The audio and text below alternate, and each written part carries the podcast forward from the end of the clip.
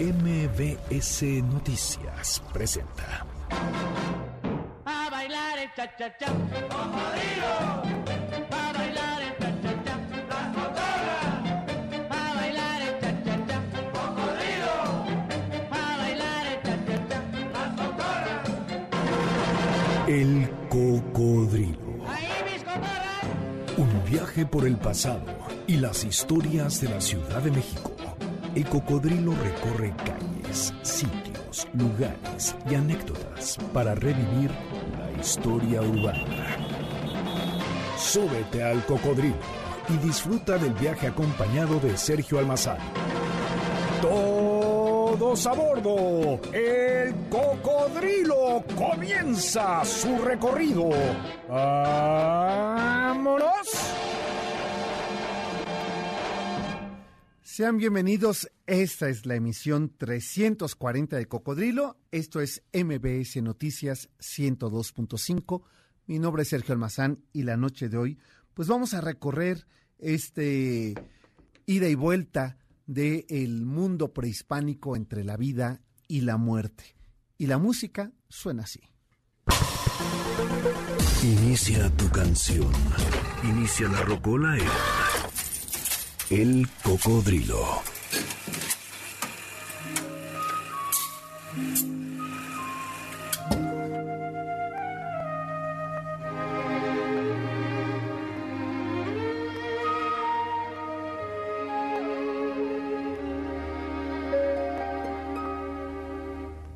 Sabes mejor que nadie que me fallaste.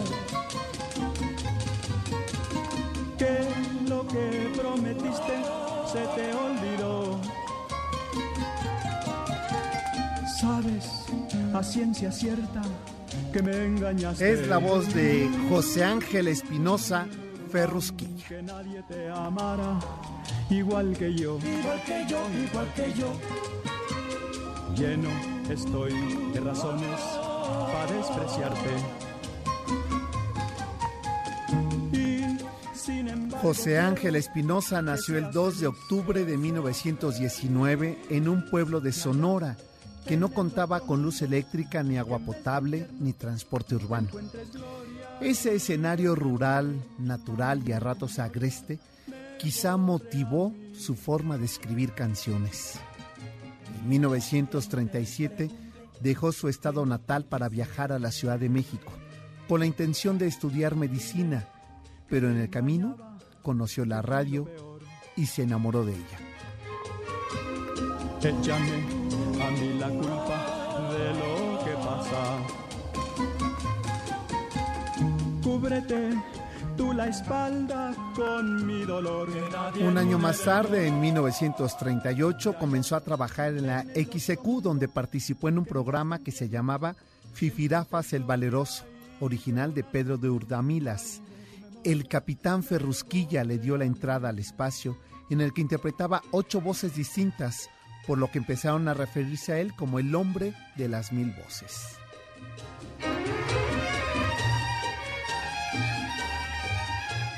Y bueno, ya adivinaron ustedes, gracias al personaje del capitán Ferrusquilla que interpretó José Ángel Espinosa, le dio el sobrenombre que le acompañó prácticamente en toda su carrera musical.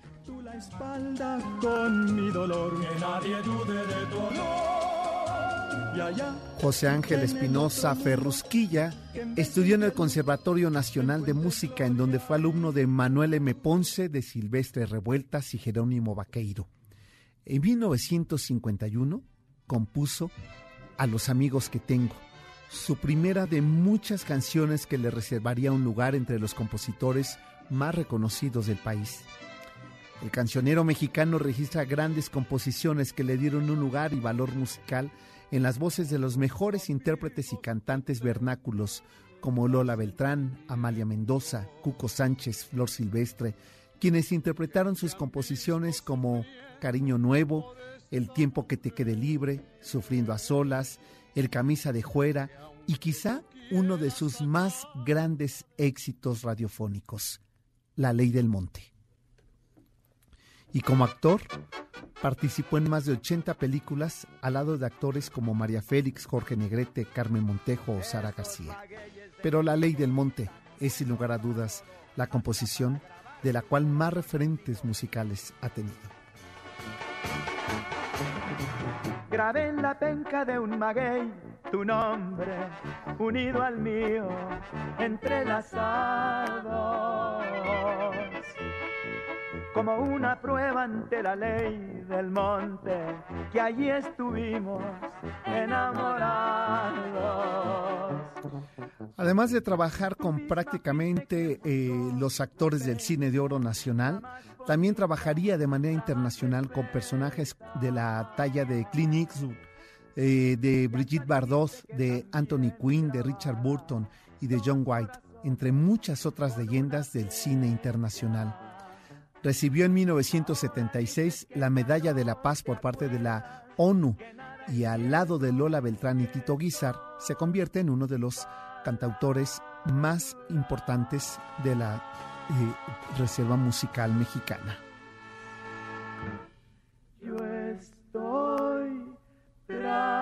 Tranquilo porque al fin de cuentas en nuestro idilio las pencas Con un acervo de más de 130 canciones compuestas en un periodo de 50 años de carrera musical, José Ángel Espinosa Ferrusquilla murió el 6 de noviembre del 2015 a la edad de 96 años y hoy lo recordamos a cuatro años de haber partido con sus composiciones, su voz y sus intérpretes. A este maestro de la ley del monte, José Ángel Espinosa Ferrusquilla, aquí su recuerdo, aquí su acervo musical y sus intérpretes. Te imaginaste que si la veía, para ti sería como una afrenta. Se te olvidaba que el maguey sabía lo que juraste en nuestra noche. Y que a su modo él también podría recriminarte con un reproche. No sé si. Con las leyes que el campo mexicano dictan en las pasiones, en los sentimientos, en la naturaleza, por supuesto, los estamos recibiendo en esta emisión, la 340 del Cocodrilo. Gracias por acompañarnos. Es la voz de Ferrusquilla. Sus canciones, sus composiciones, sus grandes intérpretes nos van a acompañar la noche de hoy en este recorrido que vamos a hacer prácticamente de la tierra al inframundo, del inframundo al cielo y a esos escenarios que el mundo prehispánico otorgaba para ello que eso que llamaba los nueve cielos o los nueve ciclos del eh, mundo prehispánico que no consideraban ni el cielo ni el infierno a la idea católica que nosotros adquirimos con la llegada de los españoles en el año de 1519. Pues de ello vamos a dar cuenta la noche de hoy y los invito para que nos llamen al 51 66 1025 y nos pidan alguno de los temas, ¿no? Que interpretaría eh, sus grandes eh, cantantes de la época, los temas de Ferrusquilla, por ejemplo, Flor Silvestre, Cuco Sánchez, Amalia Mendoza, Lola Beltrán, eh, interpretarían eh, Pedro Vargas, prácticamente toda esta generación de intérpretes de la música de oro mexicana, pues fueron partícipes de las composiciones de Ferrusquilla. Temas como Sufriendo a solas, La ley del monte que estamos escuchando de fondo, El tiempo que, que, que te quede libre, La camisa de juera, Cariño Nuevo, que es de mis favoritas, o Échame a mí la culpa, son parte del repertorio musical de Ferrusquilla que ustedes pueden solicitar al 51 66 1025 en el Facebook y en Twitter nos encuentran como el Cocodrilo MBS, el mío es el personal es S Almazán 71 y también nos pueden seguir en la página de sergioalmazán.com.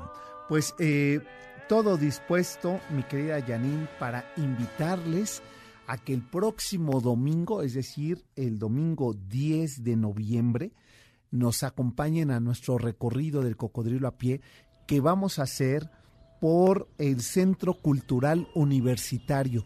Ya hicimos el campus central de Ciudad Universitaria. Ya nos fuimos al barrio universitario del centro histórico. Pues ahora para completar este ciclo dedicado, debido a que se están cumpliendo los eh, eh, este, 90 años de la autonomía universitaria, los 65 años de la creación de Ciudad Universitaria, los 109 años de la creación de la universidad por parte de Porfirio Díaz, pues estamos haciendo este recorrido por eh, Ciudad Universitaria. Y ahora lo vamos a hacer en el Centro Cultural Universitario, la UNAM, vista desde su paisaje, el arte y la cultura. El punto de reunión va a ser el Museo Universitario de Arte Contemporáneo, el MUAC, que está eh, a una calle de en Sur 3000, casi periférico, enfrente de Perisur sobre insurgentes, no sobre periféricos, sobre insurgentes, que está eh, la estación del metro eh, Centro Cultural, del Metrobús, la línea 1, ahí les deja y estamos a, eh, nos vamos a ver a una calle, está ahí el museo, nos vamos a ver afuera del museo, vamos a visitar el museo, obra de Teodoro González de León, vamos a visitar todo el circuito porque están todas las artes con sus edificios, es decir, está un museo para las artes contemporáneas, un teatro para, eh, para las artes escénicas, está también la sala de conciertos quizá de las más importantes de América Latina, con una de las mejores acústicas del mundo, que es la sala Nezahualcóyotl, también las salas de cine Carlos Monsiváis y Julio Bracho, también el, eh, el, teatro de danza y después nos vamos a ir a la biblioteca y a la hemeroteca nacional y vamos a visitar el paisaje escultórico. Así es que de esto y más vamos a dar cuenta en este recorrido y ese es quizá el espacio donde mejor se puede entender la arquitectura brutalista. De esto y más vamos a platicar la Reserva Ecológica del Pedregal, eh, también una iniciativa en los años 70 eh, a razón de un concurso que ganaría la universidad con la UNESCO, pues de ello más vamos a platicar ese día. Si se les antoja, la cita es el próximo domingo 10 de noviembre a las 10 de la mañana en, el Museo Universitario de Arte Contemporáneo, el MUAC, en el Centro Cultural Universitario Insurgente Sur 3000. Eh, ahí nos vamos a dar cita. Es la estación Centro Cultural de la línea 1 del Metrobús. Informes al 51 66 1025 o también nos pueden escribir a reserva arroba. Pues mi querida Janine, eh, vamos a tener que hacer la pausa, ¿verdad? Ya estamos casi encima de corte, pero regresando, pues vamos a iniciar para hablar esta noche sobre la memoria eh, mortuoria o del rito de muerte de la, del mundo prehispánico. El ritual de muerte de ayer y hoy es el tema de esta noche, así es que acompáñenos y quédense con la música de Ferrusquilla. y este tema, así nomás, sufriendo a solas.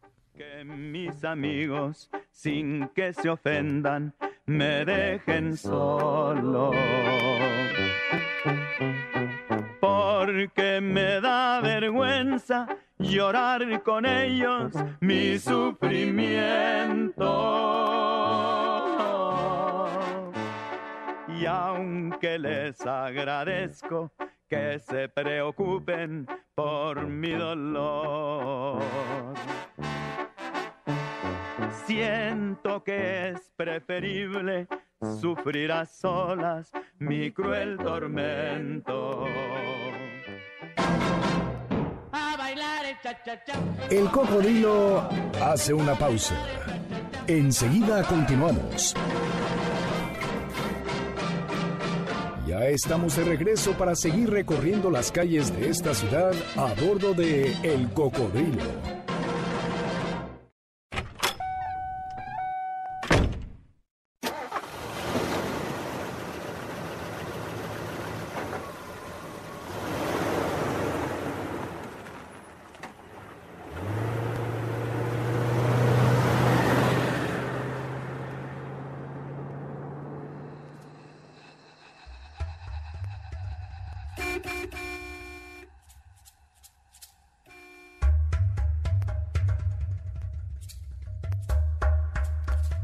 Las fiestas de la muerte, ritual de ayer y de hoy.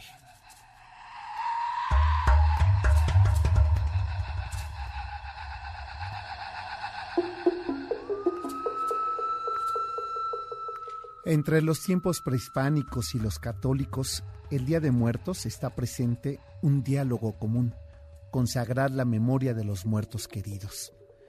Mientras que la muerte como concepto europeo llevó a la idealización de la salvación después de morir, para el mundo mexica se familiarizó con el ritual, la ceremonia y la evocación mortuoria.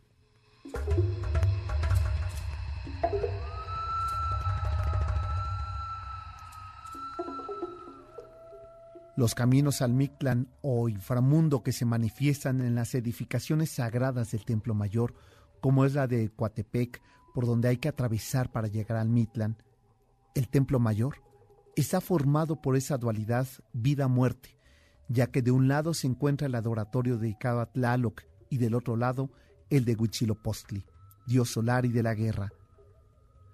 Sagún menciona cómo entre los dos pasos que llevan al Mictlán hay que atravesar dos cerros que chocan entre sí.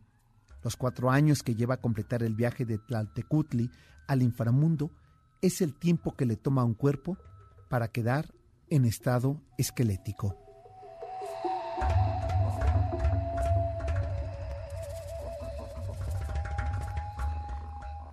Según dice Saúl, después de cuatro años, la esencia del difunto se sale y se va a los nueve infiernos, en cuanto a este último número, como dice Eduardo Matos Moctezuma, se relaciona con las nueve detenciones menstruales para el nacimiento.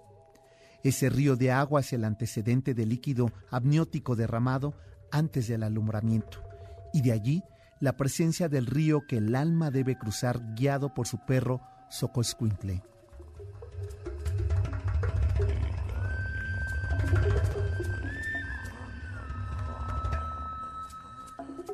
Después de ese largo viaje se llega al último de los escaños del inframundo, el Mictlán. Aquí se encuentra el Señor y la Señora de la Muerte, Mitlantecutli y Misicantecuatl, un par de deidades descarnadas. Allí quedan depositados los huesos de los muertos, tal como ocurrió en otros tiempos cuando Quetzalcoatl bajó al Mictlán a buscarlos para crear al género humano. Así, en el mito náhuatl, la creación del hombre, en el descenso de Quetzalcoatl a las profundidades en busca de los huesos jade, hay varios elementos que revelan el carácter matriarcal de la muerte, entre ellos la entrada del soplo masculino de Quetzalcoatl en el receptáculo femenino que constituye el caracol, es decir, el desfloramiento de éste por parte de los gusanos. La penetración del sonido producido por el caracol en el oído de Mitlantecutli, la caída de Quetzalcoatl, el esparcimiento de los huesos, su recuperación y el molimiento de estos hecho por Kuali, la diosa madre, así como la fecundación de dichos huesos por la sangre espermática que brota del pene sacrificado de Quetzalcoatl.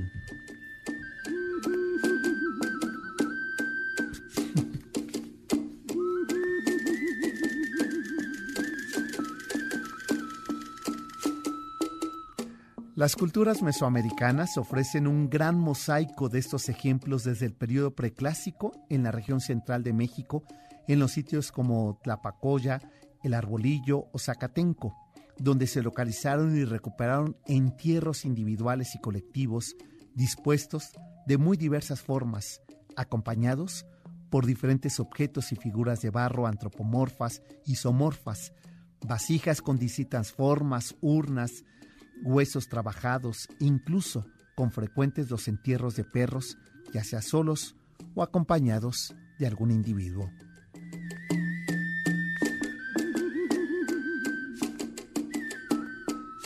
Esta variedad continúa en los diferentes periodos y culturas mesoamericanas y van desde desarticulaciones o desmembramientos, cremaciones o bultos mortuorios, hasta el hallazgo de objetos cada vez más suntuosos o tan atípicos como el del basamento utilizado como la tumba de Palenque, Chiapas.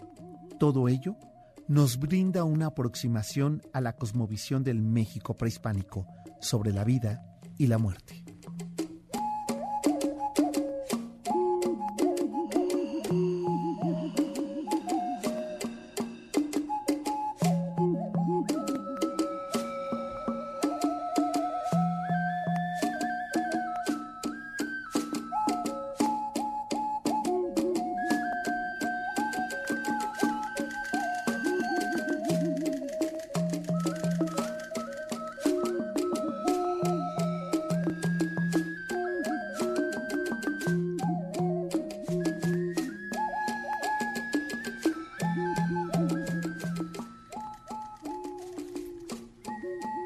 La muerte no era más que un mecanismo biológico, inmanente al sujeto hasta que surgió una mente que pensó y reflexionó, que hizo filosofía sobre la muerte. Con la conciencia todavía difusa y por lo mismo omnipresente, el ser, ya como ser humano, sale de su estado natural y entra en la trágica dimensión de lo cultural. En ese proceso, los instrumentos más primitivos de su adaptación biológica se vuelven pulsiones crepusculares que vienen a anidar en los limbos de la psique, remanencia animal que fundamenta, sin embargo, el comportamiento cultural de algo que era para el mundo prehispánico natural, vivir y morir.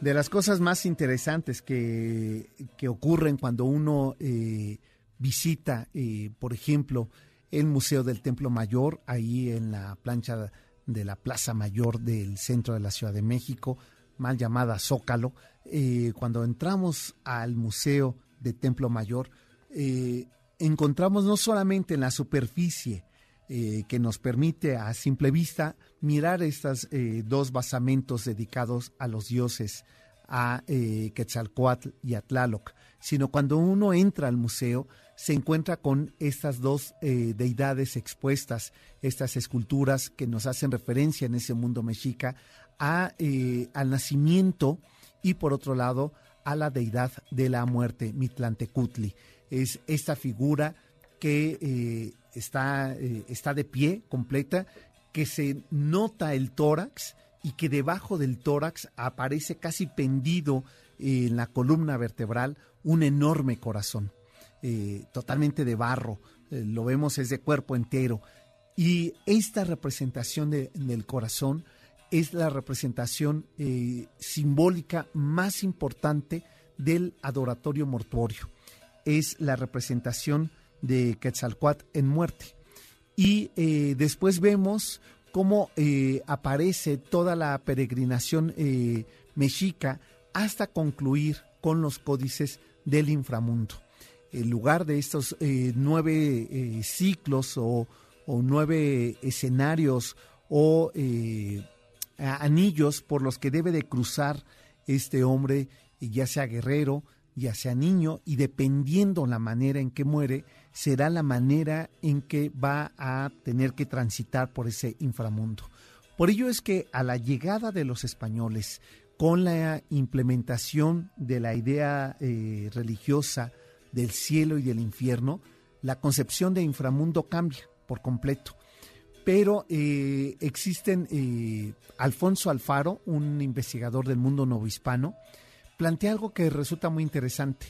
Dice que en América, pero en especial en México, para poder empatar esta idea del inframundo mexica con la idea del cielo y el infierno católico, se tuvo que crear un sistema visual o iconográfico que queda plasmado en la pintura novohispana y que lo vemos en los retablos de la iglesia, que dice que en América, a diferencia de Europa, se crea el concepto de eh, cielo cielotología, es decir, la invención del cielo a través, ¿cómo se representa el cielo en el mundo católico? Son una serie de nubes y fondo azul.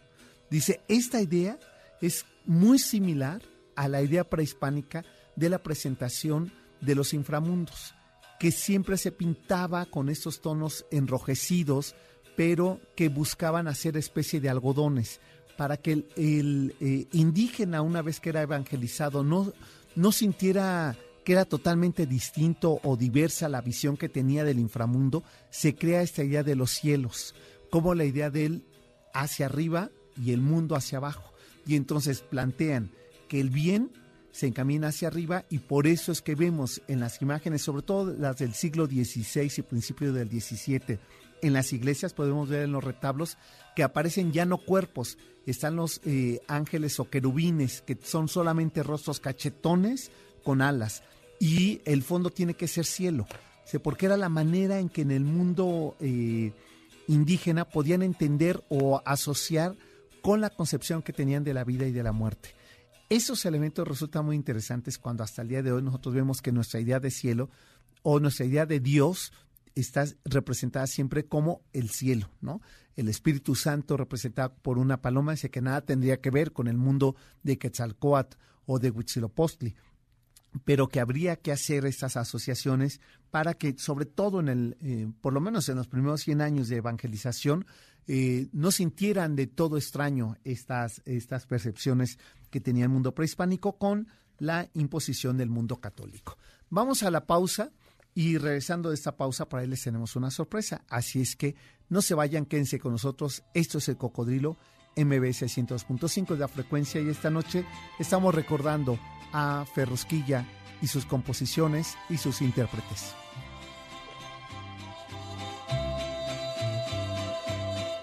Yo no uso bigote, yo no traigo pistola no me siento un machote. De esos que arman camorra, pero soy mexicano, me dedico al trabajo y el salario que gano de los A bailar el cha-cha-cha. El cocodrilo hace una pausa. Enseguida continuamos. Ya estamos de regreso para seguir recorriendo las calles de esta ciudad a bordo de El Cocodrilo.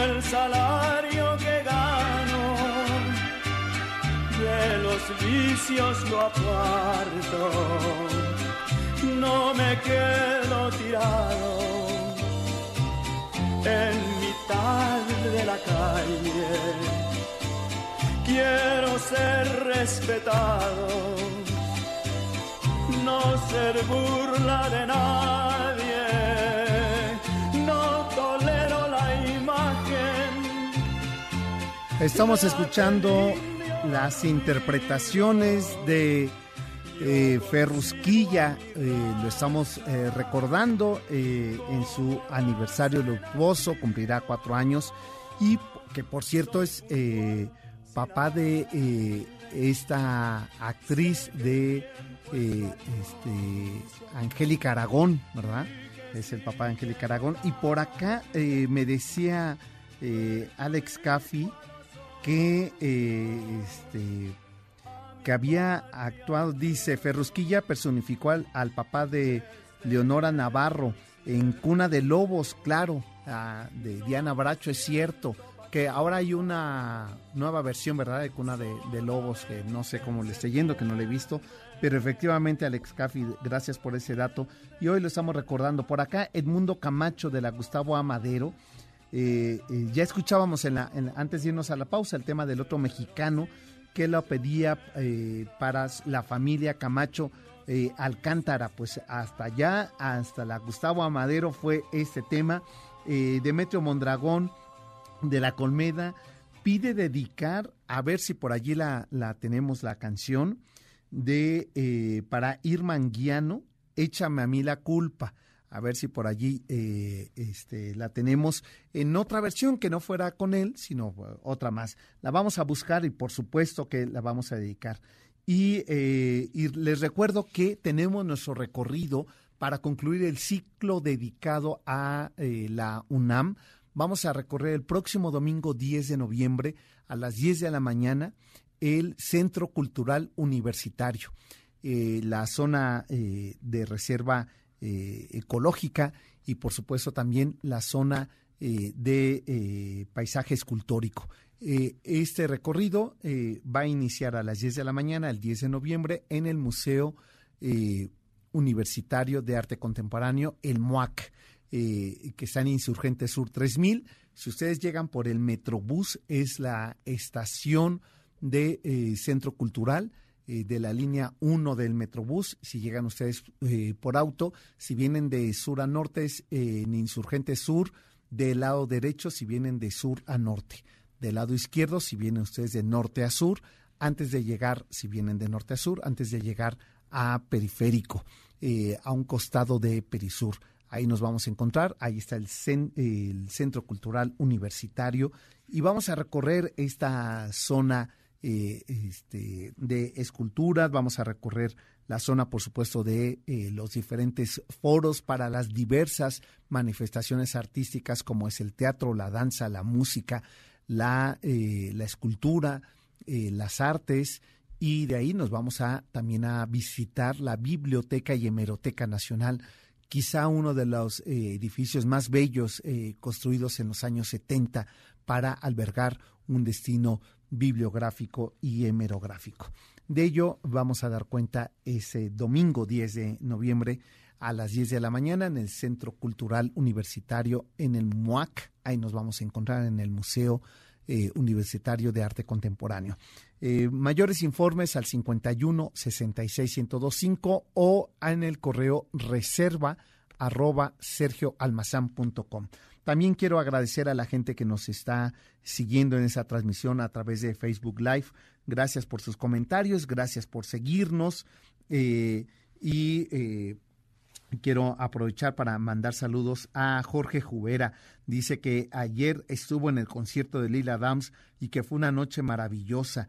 También nos pide camisa de juera con María Dolores Pradera. La vamos a buscar y por supuesto Asunción Moreno, te mandamos saludos. Qué bueno que nos estás escuchando. A Nancy Oso dice que le encanta el programa. Adrián Martínez nos está viendo. Gracias Adrián por estarnos eh, acompañando.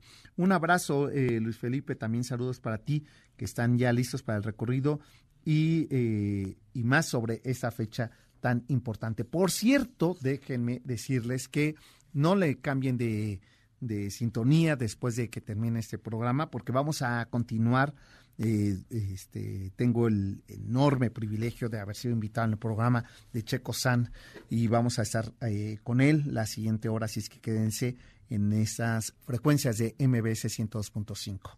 Y bueno, vamos a, eh, a nuestra cápsula, ¿verdad? Antes de que nos gane el tiempo, 1519. Recuerden que estamos revisando y la próxima semana, pues estaremos hablando sobre la llegada de Cortés y el encuentro más bien entre Cortés y Moctezuma. Por lo pronto, esta sección. 1519. Dos civilizaciones. El mestizaje. Hace 500 años que Hernán Cortés y Moctezuma se vieron cara a cara por primera vez. Dos mundos, dos civilizaciones de frente. Año 1519. El camino del mestizaje. Con 34 años de edad, Hernán Cortés dirigió la tercera expedición a los dominios mesoamericanos. Era el inicio del nuevo destino. Después de una apresurada salida y de diferencias irreconciliables entre Cortés y Diego Velázquez, el extremeño Hernán partió con un pliego oficial donde estipulaba las instrucciones de rescatar a los náufragos que habían sido parte de unas respectivas tripulaciones de Hernán de Córdoba y de Grijalva, que pertenecían cautivos en tierras mesoamericanas. La avanzada del español y sus huestes por el territorio indígena de principios del siglo XVI, conocida como la Ruta de Cortés, representa el preludio a la guerra de conquista. Por ello, los tres meses que duró su trayecto son la prueba irrefutable de su empeñosa hazaña militar. Los tres meses que duró el trayecto de agosto a noviembre de 1519, Cortés y su ejército recorrieron desde el Golfo de México a la Villa Rica de la Veracruz, hasta el altiplano central, es decir, hasta llegar a la Gran Tenochtitlan, siendo este periodo el que más relatos y cartas de viaje han provocado.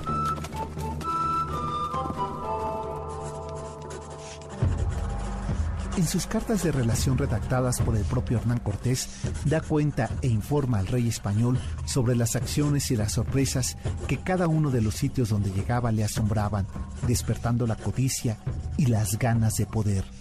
Por su parte, el soldado que acompañaba a Cortés, Bernal Díaz del Castillo, en la historia verdadera de la conquista de la Nueva España, reconstruye en un texto casi de aventuras su participación en el proceso de conquista, dominio y derrocamiento de la gran ciudad de Nosca para dar paso a la conformación de... Es decir, los relatos de estos viajeros conquistadores son el documento testimonial, crónicas y hazañas que explican desde sus propios ojos un momento que cambió la vida de ambas civilizaciones, de la civilización mexica y la española. 1519. Dos civilizaciones. El mestizaje. Tierra suelta, la humedad penetra.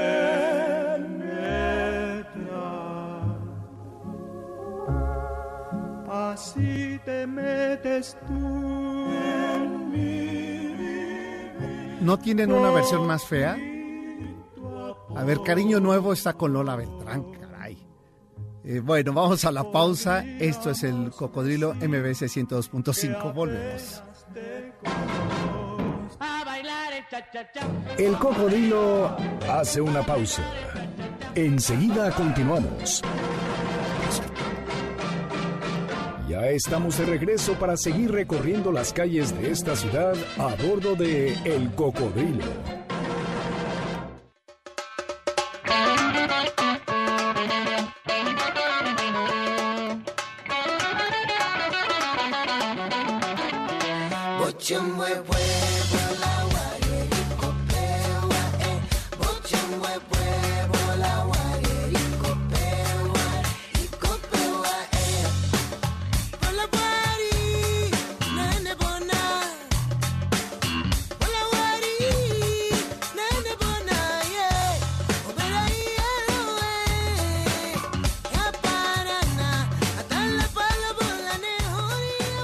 De regreso. Esto es MBS Noticias 102.5. Mi nombre es Sergio Almazán y esto es El Cocodrilo.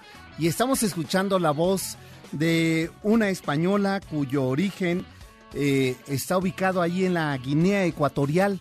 Esta mujer de singular, no solamente presencia, sino de singular voz, eh, está visitando este país. Ustedes ya adivinaron de quién se trata. Ella es Concha Buica. Hola, buenas tardes. ¿Qué tal, Concha? Qué gusto me da saludarte. No sabes qué emoción. Estoy hasta sudando. Yo también. Ah, bueno.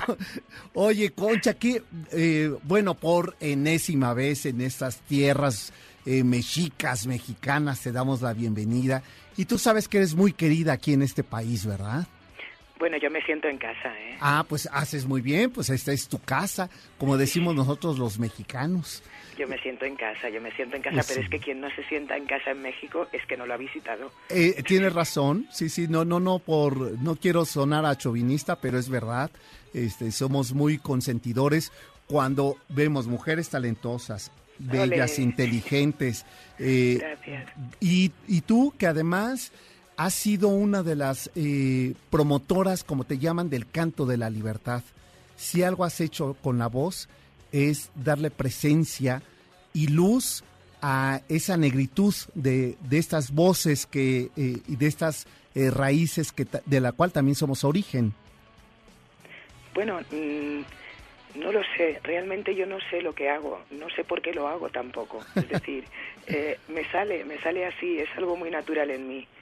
Eh, como entiendo que también eh, es por causa de eh, la falta de identidad como tal, ¿no? Porque yo nací en un sitio, pero mis padres son de otro y yo y nunca, ¿sabes?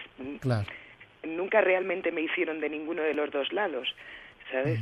Eh, cuando yo era niña recuerdo el, no, tú eres de África, y mis primas africanas autóctonas originales diciendo, tú no eres de aquí, tú no has nacido aquí, tú eres de España.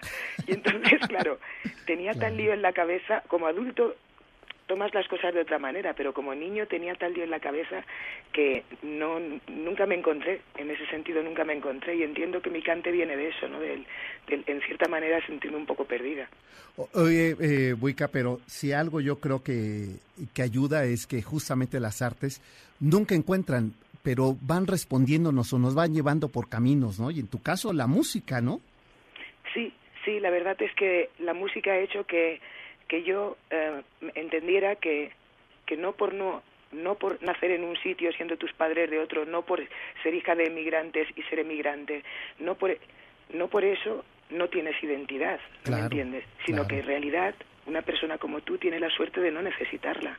Y entonces, claro, yo me mm, esto me lo ha enseñado la música, haciéndome viajar por todo el mundo y haciéndome sentir que soy un poco de todas partes, que todas las partes son mi casa, todas las personas son mis amigos y mis familiares y mis y mis, seres queridos, ¿sabes? Entonces, mm, a diferenciar entre personas buenas y malas en vez de entre personas de un país o de otro, ¿sabes? Todo el resto son mi familia. Y, y algo que además yo creo que es uno de los eh, privilegios eh, para ti es que no estás tampoco clasificada en un género musical, que tu registro de voz te permite lo mismo una ranchera de José Alfredo que eh, un, un tema acompañada de Santana o, o una canción francesa, este, un, blues, ¿no? Y, eso habla de, de esta riqueza de la cual dices, no necesitas eh, decirte eh, qué eres para saber quién eres. Exactamente, exactamente. Exactamente. Ahí has dado en el clavo total y absolutamente, estoy de acuerdo. Oye, eh, a ver, ¿ya- ¿ya dejaste de ser niña de fuego? Bueno, soy una persona muy apasionada, la verdad, aunque tengo una apariencia muy tranquila, pero la profesión va por dentro, ¿tú sabes? Pues mira, yo te he visto, por ejemplo, te vi hace yo creo un año, este, por dos ocasiones ahí en, eh, en el Plaza Condesa. Ah, qué bonito. Qué conciertazos ambos, pero sobre todo en el segundo decía, mira, ya tan tranquilita no la veo, qué manera de dominar el escenario y de llevarnos al antojo que ella quiere musicalmente.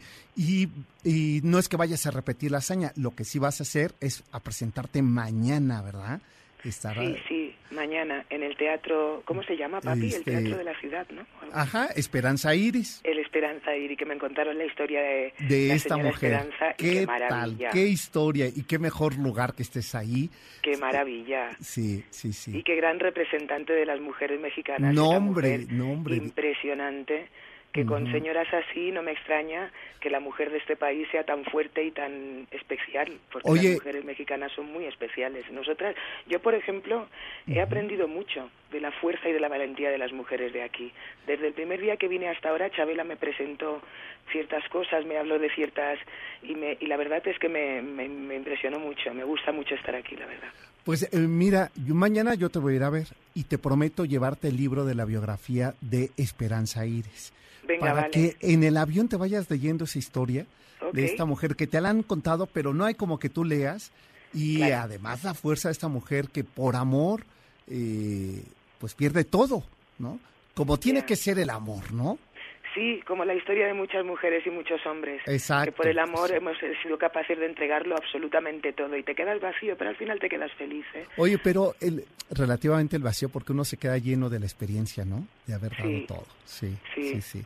Y, y bueno, entonces te presentas mañana, estarás ahí en el Teatro Esperanza Iris, eh, Teatro de la Ciudad. Eh, ahí en el centro histórico, lugar majestuoso para que eh, sea, acobijado, eh, sea acobijándote esta maravillosa voz que tienes. Y cuéntame un poco qué vas a presentar en este repertorio de esta ocasión. Pues como ya saco disco nuevo y el año que viene Sí, sí. empezaré a girar con el disco nuevo, pues vengo a, a, a de- a despedirme de una, a hacer un cierre de etapa, Ah. ¿sabes? Eh, eh, y he puesto pues más o menos un par de temas de cada de cada disco. Lo que Ah, pasa es que claro, no me preparo el show. Yo prefiero no prepararme el show, prefiero salir con el pecho al aire. ¿Tú sabes qué te quiero decir? Exacto. Oye, Lera, pues qué, eh, qué aventurada, eh, Concha, porque me imagino que tus músicos van a decir, ¿y, y, y ahora cuál seguirá? Y- Exactamente, No. tienen que estar muy atentos Sí. porque además solo lo digo una vez. Soy muy soy soy un soy buen soldado, pero soy un, un De un una vez, tú lo capitán- repites. un capitán un poco mm, duro, ¿sabes? Para, Sí. para los músicos. Pero a ellos les, les gusta sonar bien, por lo tanto siempre Claro, estará bien. Siempre estará bien. Sí, y eso me consta. Te digo, en esas dos recientes ocasiones que te he escuchado. Y bueno, el día de mañana a las seis de la tarde estarás presentándote, ¿verdad? Sí, sí, señora, a las seis de la tarde y invito a todos a que vengan, a Pues que sí, vengan sí, a disfrutar, ¿sabes? Eh, y a que vengan a gozar de estar un ratito de, de buena música, de buena música, porque desde luego otras cosas te aseguro que no, porque soy bastante trasto, pero lo mío lo hago muy bien. Eso. No, y cantar mucho mejor. O sea, Ay, cariño, gracias. de verdad, si algo has disfrutado ha sido tus conciertos, verte ahí entregada y además eh, algo que ocurre en tus conciertos es que eh, saboreas las letras de las canciones. Y eso se siente.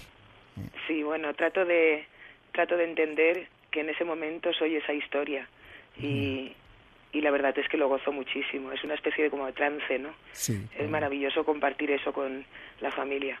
Pues eh, ahí estaremos, mi querida Concha Huica, y te Muchas prometo gracias, llevarte el libro de Esperanza. Sí, por favor, que ¿Eh? me da mucha curiosidad la historia. no, bueno, mujer. ya, ya, ya verás, ya verás, porque además el, el amantillo que se echó, bueno, menuda ficha era, ¿eh? ¡Ole!